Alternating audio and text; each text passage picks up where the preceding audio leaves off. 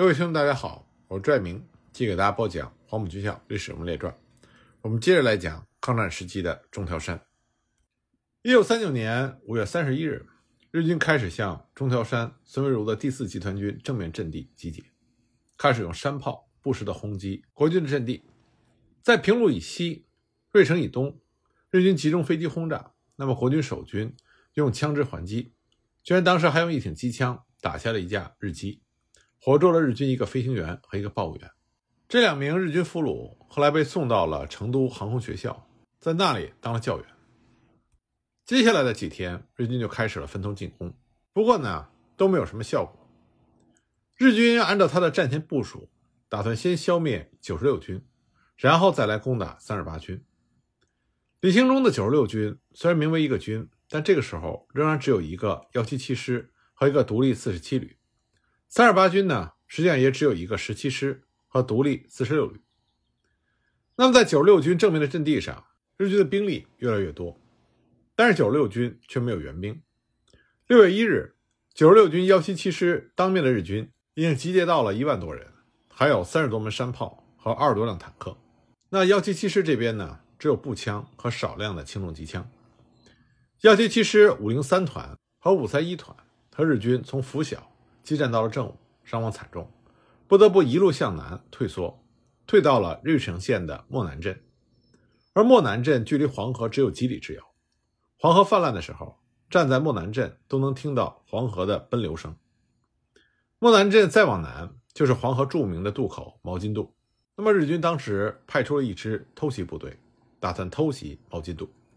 日军的目标呢，就是要占领毛巾渡，强渡黄河，进而进占西北。第四集团军坚守，他的目的也是在于力保毛巾渡不失，让日军的阴谋无法得逞。毛巾渡自古就是兵家必争之地，过了毛巾渡就是崤山，控制了崤山，就可以东控河南，北至山西，西进陕西。所以毛巾渡相当于一把锁，这把锁锁住了三个省。当年呢，坚守毛巾渡的是三十八军十七师九十七团。团长叫李维民，他是黄埔四期生，英勇善战。日军曾经在六月二日凌晨偷袭过毛巾渡，国军的阵地曾经一度告急，是李维民亲手拿着一挺机枪，率领着国军将士向日军发起了反冲击，这才把日军击退。此后呢，日军发动过十余次的进攻，但都被李维民的团击退了。日军无法攻占毛巾渡，就转而去围攻九十六军。他们的计划仍然是先把九十六军吃掉，然后倾尽全力攻占毛巾渡。那么九十六军的幺七七师师长叫做陈硕如，这个人呢一贯是老成持重，他作战的特点就是稳扎稳打，没有十足的把握，绝不贸然出兵。陈硕如和孙维如、赵寿山都有八拜之交，他看着漫山遍野的日军和日军猛烈的炮火，就断定了日军要在莫南镇。拒歼九十六军，而九十六军和日军打这样的阵地战和消耗战实不足取。打阵地战只有在兵力相当的情况下才可以。如果兵力和装备都极为悬殊，打阵地战就是自寻死路。所以陈硕儒就向李兴中提出，让部队放弃孟南镇，向日军的后方进行穿插，先保存实力，再消灭敌人。这也是八路军惯用的战法。不过李兴中的回复是：坚守阵地，寸土不让。没有上峰的命令，不得妄动。李兴中之所以这样回应，是因为他收到的战区司令部的命令是：九十六军应以芮城、莫南镇作为据点。就这样，幺七七师和日军连日苦战，伤亡惨重，很多阵地上都是整营整连的战士全部牺牲。日军在进攻的过程中还使用了毒气。那么，第四集团军的司令孙维如就命令三十八军军长赵寿山即刻增援九十六军，而李兴中呢，也向赵寿山。发出了求援的急电。赵寿山收到电报的时候是六月二日的深夜，他经过深思熟虑之后，命令麾下的九十八团、幺零幺团、幺零二团连夜出发，赶往张店，在拂晓时发起攻击，要求午前必须拿下。日军沿着张毛公路集结重兵围攻莫南镇的九十六军，那么他的后方张店镇必然是空虚的。赵寿山决定采用围魏救赵的战略，攻击日军空虚的后方。像这样可以让九十六军的负担变轻。那么赵寿山派出了三个团，这是三十八军一半的兵力。而此前呢，孔从周的独立四十六旅已经派出去救援了，这就意味着留在三十八军保卫军部的只剩下直属队了。那么，三十八军十七师的三个团在师长耿直介的率领之下，趁着夜色向张店镇出击。耿直介这是一员猛将，而十七师呢，当年也被评为抗日前线的二十五个主力师之一。天色未明，耿直介就率领着部队来到了张店镇，三个团从三面包围了日军，然后突然发起攻击。那么那个时候，在战场相持阶段，国军一般都是依靠夜袭战战胜日军的。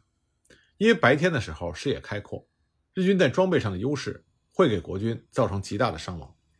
而枪声没有响多久，双方就变成了肉搏战和白刃战。那么陕军素来以善使用大刀而见长，那么激战五个小时，日军抵挡不住，退出了张店。这场作战呢，陕军缴获甚多，既有步枪五百多支，轻重机枪三十多挺，击毙了日军四百多人，而十七师这边牺牲了三百多人。第二天，日军又在增兵，可是国军这边仍然没有援兵。九十六军和三十八军各自为战，身处险境。那么这个时候，国军这边有没有援兵呢？当然有，黄河西岸胡宗南拥兵二十万，但是呢，他只是隔河观看，并没有派出一兵一卒。这是因为他并没有接到上边的命令，让他渡河增援。那国民政府军事高层不下命令增援第四集团军，有没有其他的意思？这当然有。毕竟第四集团军是原来杨虎城部队，又和八路军走得非常近，所以通过日军来消耗第四集团军的实力，当然会是蒋介石和国军高层的想法。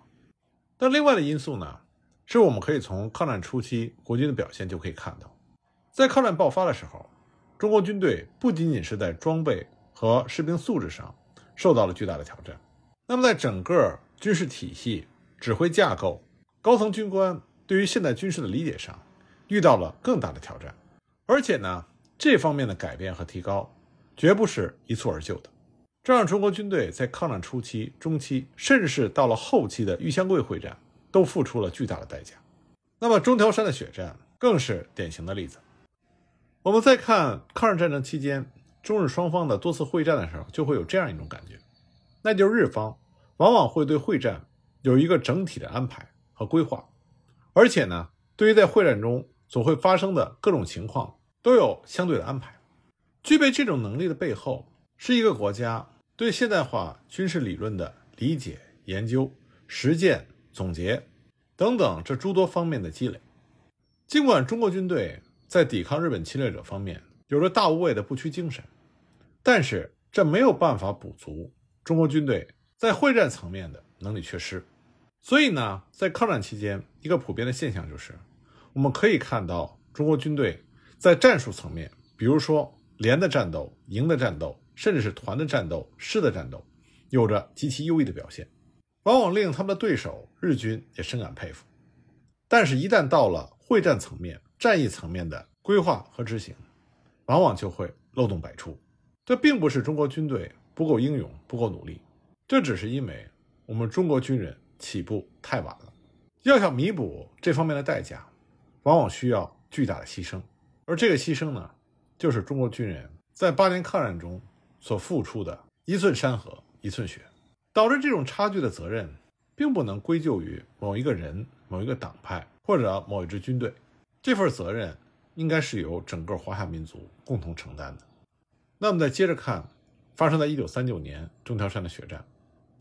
当然，九十六军幺七七师阵地之前已经是一片火海，不过坚守阵地的国军战士们仍然在奋战。有不少的国军老兵后来回忆说，当时国军缺少大炮，只能是被动挨打。为了减少伤亡，他们就总结出了一套行之有效的办法。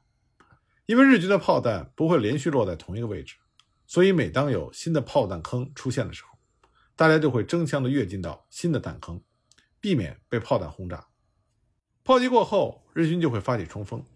那么，缺乏重武器的幺七七师只能发起反冲锋，和日军胶着在一起，以班为单位，以人为单位，和日军贴身肉搏，这样可以弥补在装备上的差距。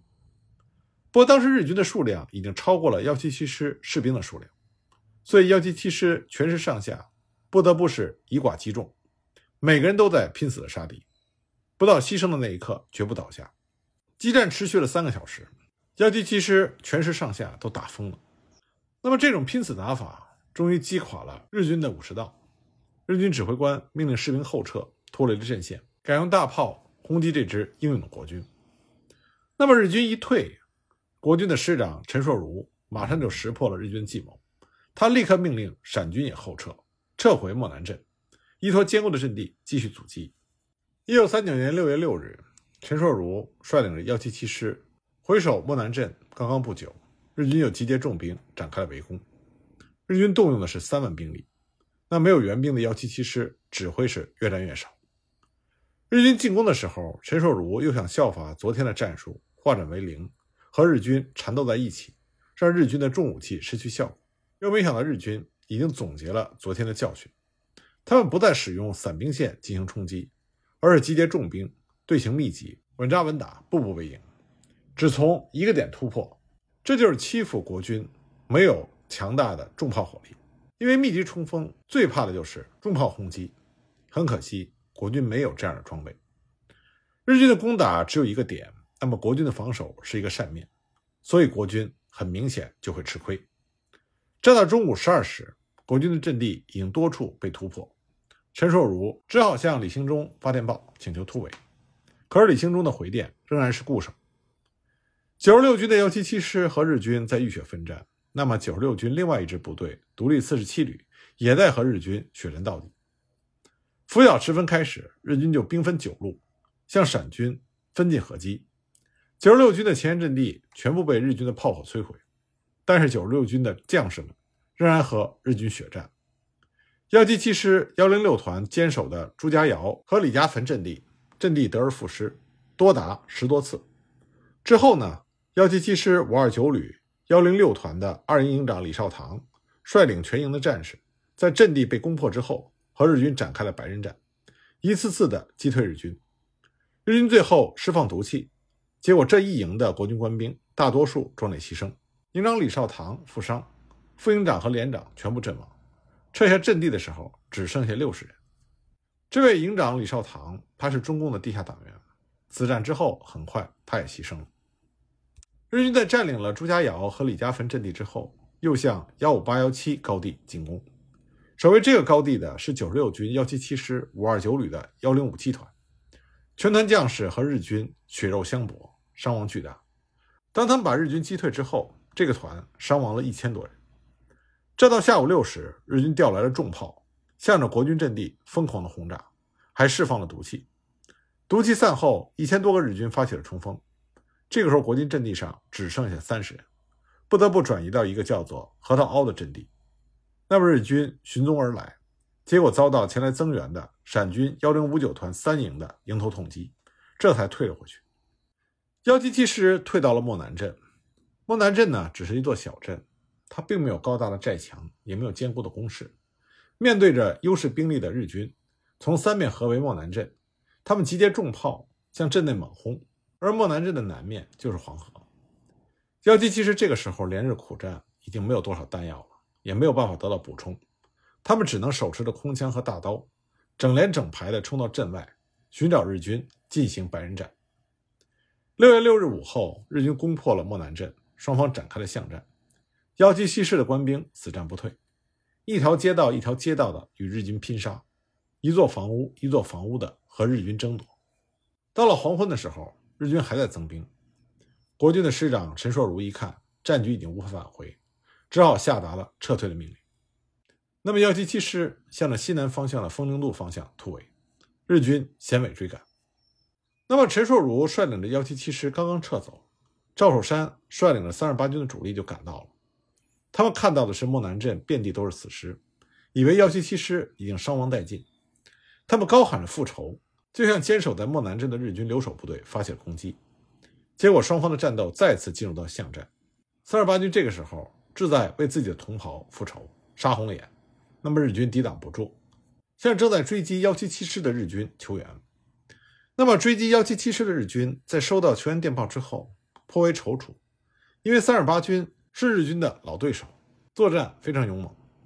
那么正在追击幺七七师的日军。如果回身救援莫南镇的话，长途奔袭，体力消耗比较大，很有可能救不了莫南镇的日军，还会被士气正盛的三十八军歼灭。所以，日军的指挥官就决定继续追击幺七七师，不惜一切代价，先歼灭了幺七七师再说。就这样，幺七七师被逼退到了黄河岸边的方家村、许爬坡、老庄一带。幺七七师已经无路可走了，前面就是波涛汹涌的黄河，后面呢，则是追击的日军。陈寿如身边仅有不足三个团的兵力，而且从早上到现在，这些将士们一口饭也没有吃，弹药也所剩无几。怎么办？陈寿如当时就对麾下的将士们说：“狭路相逢勇者胜，今天不是你死就是我活，弟兄们，咱们杀回去，把日本人剁了。”陈寿如把全师所有的机枪集中在一起，在前面开路，后面紧跟着的是挥舞着大刀的敢死队，然后是幺七七师的大队人马。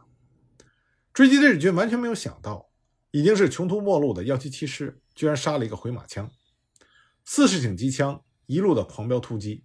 迎面的日军先头部队全被撂倒了，侥幸逃脱的被后面跟上的挥舞着大刀的敢死队劈成两段，后面的国军部队紧紧跟随。就这样，幺七七师就像一支锋利的箭头，居然奇迹般的突围成功了，来到了日军的后方。日军呢，将主要的兵力都压在了一线作战，后方空虚。就这样，幺七七师一路向北，摆脱了日军的追击。那么，幺七七师的大部人马冲出去了。可是，距离师部比较远的新兵团和五三幺团的一部分官兵却被日军优势的兵力堵截了。这些新兵团呢，大多数都是刚刚从陕西招来的少年，很多人都是第一次参加战斗，连枪都没有配发。不过，面临绝境，他们仍然是斗志昂扬，和冲上来的日军进行拼杀，至死不降。血战了将近一个小时之后，这些少年兵抵挡不住日军的进攻，只能向黄河岸边退却。日军用机枪在后面扫射，他们被逼到了黄河岸边的断崖上，他们毫不犹豫，纵身就跳入了黄河。战后统计，在黄河岸边的这些地方，宁死不降跳进黄河的陕军战士有一千五百多人。那么幺七七师突围出去了，三十八军又会怎么样呢？日军在打散了九十六军之后，回攻莫南镇。按照战前的部署，日军在消灭了九十六军之后，就要吃掉三十八军。战后的资料显示，日军当时为了消灭三二八军，不仅派遣了追击九十六军的所有兵力，另外还从运城派出了一支部队。这样，三二八军就和当初的幺七七师一样，也处在三面临敌、一面临河的死地。战斗一开始就是白刃战，日军依靠着优势兵力疯狂进攻，三二八军抱成团疯狂的反击。当夜色降临的时候，双方的军队都是筋疲力尽。战场上的枪声和喊杀声渐渐停歇了。赵寿山立刻召集了营以上的军官开会。会议只有十分钟，赵寿山就宣布了突围的决定，命令九十八团二营由营长张恒英率领，固守南辽市，等到全军突围之后再进行突围。李维民的九十七团打前锋，李子金的幺零幺团断后，九十八团另外两个营保卫军部，向北突围，必须赶在天亮之前。突破日军的重围，各部立刻分头行动。而就在这个时候呢，赵守山接到了幺七七师师长陈硕如的电报，他才知道幺七七师突围成功。这个好消息也振奋了三二八军的士气。三二八军突围的先锋是李维民的九十七团，九十七团全部是轻装夜行，每个人只带着枪支弹药和大刀。那么连日的激战呢，日军这边也是非常的困乏，就连布置的岗哨。也是昏昏欲睡，那么先锋团就把日军的岗哨全部用刺刀秘密解决，然后大部队在夜色的掩护之中，悄然通过了日军的防区。队伍一路向北，连过了三道封锁线。凌晨四时左右，他们遇到了一股日军，日军发射了照明弹，结果就照见了在夜幕中急行的三二八军，立刻鸣枪示警，大呼小叫。李维民立刻下令强行冲击，歼灭该处的日军。日军企图拦截。但是被九十七团拼命的打法吓破了胆，但是趁夜突围的三十八军的行踪就被发现了。土肥原贤二和板垣征四郎下了一道死命令：毛津渡一带的日军全速赶往北寨头王崖一线，要不惜一切代价在天亮之前拦截住三十八军。那么就这样，三十八军被日军就拦截在了北寨头王崖一线，而这一线的东面就是国军的防区，这是关乎到三十八军生死存亡的最后关头。那么看到突围被阻，赵寿山带着三十八军被迫停止前进。这时候天将拂晓，天亮之后肯定会有四面八方的日军赶来，三十八军又会被陷入到包围圈之中。为了生存，三十八军全体国军将士从西向东向日军猛扑而去，而日军呢也向三十八军扑来，这两支军队就像两股洪流相撞在了一起。就在双方激战的时候，在北面的道路上，日军的骑兵部队也在迅速的赶来，而骑兵的后面。还有日军大批的汽车，汽车上满载着日军士兵，三十八军形势危急。不过老天爷还是垂青三十八军，三十八军留守在南流史村负责殿后的张恒英的那个营，这会儿赶来了。那么本来呢，三十八军连夜撤走之后，张恒英的营负责断后，但是日军居然没有察觉。本来预计会有一场恶仗的张恒英这个营，没法一枪一弹。跟在断后的幺零幺团的后面撤退。那么，当三十八军的主力部队遭遇日军拦截的时候，手里已经没有了预备兵力。那么，张恒英率部赶到，又成为了及时雨。三十八军士气大振，赵寿山把手中最后的这点兵力投上了战场。面对三十八军顽强的冲锋，日军在最后关头退却了。三十八军冲入了东面的山区，脱离了险境。那么，就在三十八军和日军血战的时候。毛津渡方向炮声隆隆，从早晨七时到下午七时，占领了毛津渡的日军用了整整十二个小时，击毁了灵宝以西的黄河铁桥，这就意味着连接中国东西大动脉的陇海线被迫中断。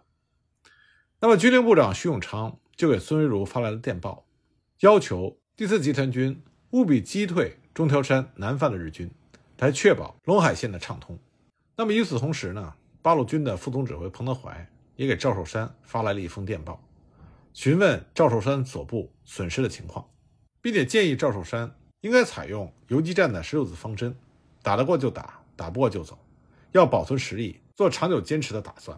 那么从这两封电报也可以看到，当时国共双方在对日作战的态度和风格上有着很大的不同，但这也很难说谁对谁错，因为各自所处的环境、角度和自身的条件有着很大的区别。不过，三十八军呢属于国军的序列，所以军令部的命令他们不能不执行。如果违令的话，会受到军法的惩处。赵寿山就立刻命令与他手下的独立四十六旅取得联系。那么这个时候，孔同舟所率领的独立四十六旅又在哪里呢？